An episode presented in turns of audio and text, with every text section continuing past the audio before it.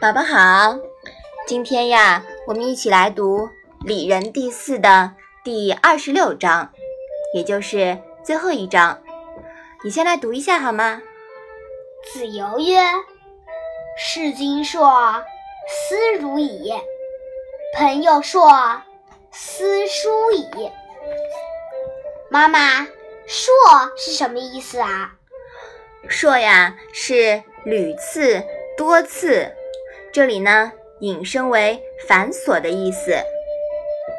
妈妈，这一章是什么意思啊？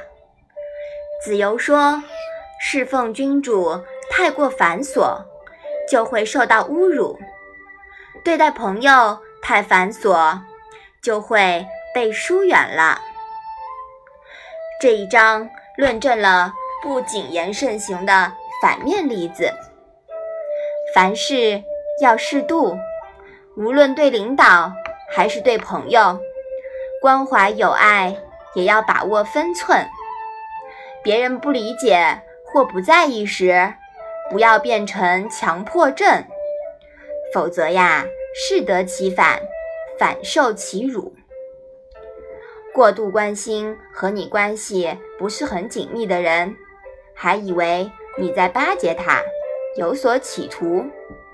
有的时候，朋友对有些事，其实自己并不在意。你若非得提醒他怎么怎么样，就成了惹是生非，更惹朋友烦，当然会疏远你了。宝宝，看来呀，这一章还是讲一个度的问题。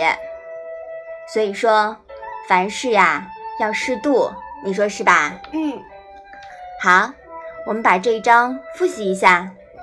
子游曰：“士今硕，斯如矣；朋友硕，斯疏矣。”好的，那我们今天的《论语》小问问呀，就到这里吧。谢谢妈妈。